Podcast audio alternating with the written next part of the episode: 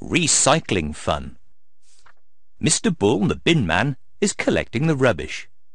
It's early in the morning, so he tries to be as quiet as he can. Crash! Clank!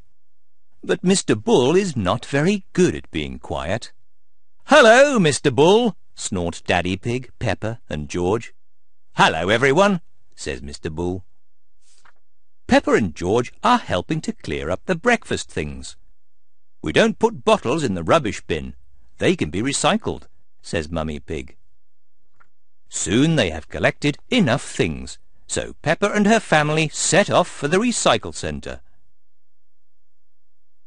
Mummy Pig has the bottles, and Peppa has the tin cans. George has the newspapers. Is everybody ready? asks Daddy Pig. Yes, shout Peppa and George. Clink, clink, rattle, rattle, rustle, rustle. Soon they arrive at Miss Rabbit's recycle centre. Miss Rabbit is sitting high up inside a big crane. She is busy recycling all the rusty old cars. It is very noisy. Who knows which bin the bottles go in? asks Mummy Pig.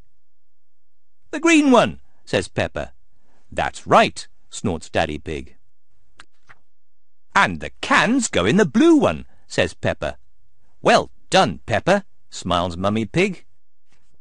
Daddy Pig lifts George up so he can empty the newspapers into the red bin.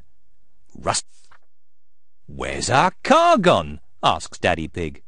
Stand back, shouts Miss Rabbit from up above them. Miss Rabbit is about to recycle Peppa's car. Stop! shouts Peppa. Our car isn't old and rusty.